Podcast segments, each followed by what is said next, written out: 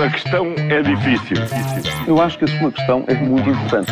Eu não lhe vou responder essa pergunta porque não me apetece. Ficará eventualmente a pergunta no ar. É uma boa pergunta essa.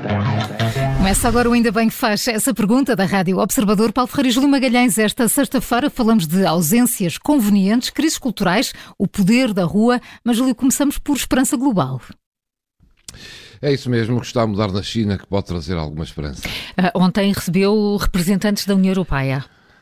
É, com uma crise interna por causa da Covid-19, ou melhor, Covid-0, e com manifestações nunca antes vistas que levam já o governo a mudar de rumo, Xi Jinping parece estar a reconhecer que a grande China global não vive só com os amigos russos ou os outros próximos. Depois do encontro com o Joe Biden, que deu alguns resultados, ontem recebeu os representantes da União Europeia que lhe foram dizer, entre outras coisas, que a guerra da Ucrânia não faz sentido e que não deve manter algum tipo de apoio a Vladimir Putin.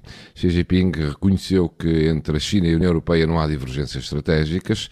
Tudo isto podem ser apenas palavras de circunstância que não chegam para a estratégia política, mas que a China é o ponto-chave de uma possível resolução da guerra na Ucrânia, disse parece não haver dúvidas. Putin depende da China.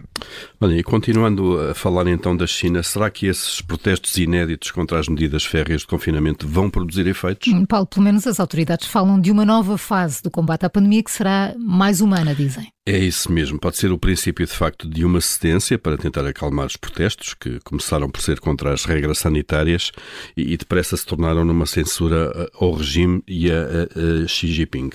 Eh, o governo chinês mantém a repressão dos protestos, mas sugere que a China vai entrar agora numa nova missão, esta expressão, eh, e optar por uma abordagem também mais humana, também é o termo usado pelas autoridades, à medida que acaba com a quarentena já em algumas regiões. As vozes da rua são sempre importantes, mesmo em regimes musculados, o espírito de sobrevivência dos ditadores é, neste caso, tão forte como o dos democratas.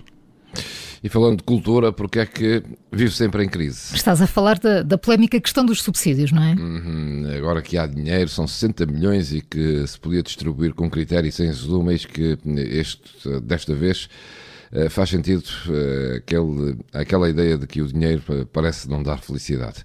A cultura foi sempre uh, o parente pobre dos sucessivos governos, com as companhias e os artistas a viverem à míngua, mas foi também sempre um palco de lobbies, cunhas, amigos e afins. Ou seja, nunca teve sossego. Claro que esses 60 milhões já estão a ser polémicos, já aqui falamos de quatro companhias, entre elas A Barraca e a Savatropo, que ficaram de fora dessa distribuição da Direção-Geral das Artes e por isso o ministro já foi chamado ao Parlamento. Raramente a cultura esteve em boas mãos e curiosamente são muitos aqueles que têm saudades de Santana Lopes, quem diria?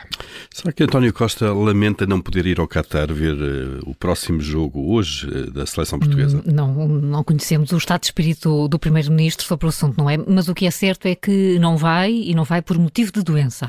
É isso, foi, foi anunciado há, há um ou dois dias, não vai, no, no seu lugar irá Ana Catarina Mendes. Bom, provavelmente os jogadores nem saberiam bem como jogar se não estivesse nas bancadas um digníssimo membro do governo português, não é? Uh, o governo campeão do mundo, já somos campeões do mundo, neste caso o governo, uh, nas presenças uh, oficiais no Mundial do Qatar. Certo é que António Costa não vai mesmo, alegando motivo de doença, seja como for, é certo que para já não haverá registros futuros da sua presença, da presença do Primeiro-Ministro no polémico evento, evento desportivo que tanta polémica tem causado. Para já António Costa fica no banco para uma eventual continuação da seleção na prova. Não é? Paulo Ferreira e Júlio Magalhães com as perguntas que marcam a atualidade. Segunda-feira, à nova edição, sempre a seguir ao Jornal das Sete. A questão é difícil. Eu acho que a sua questão é muito importante. Eu não lhe vou responder essa pergunta porque não me apetece. Ficará eventualmente a pergunta no ar. É uma boa pergunta essa. Ladies and gentlemen,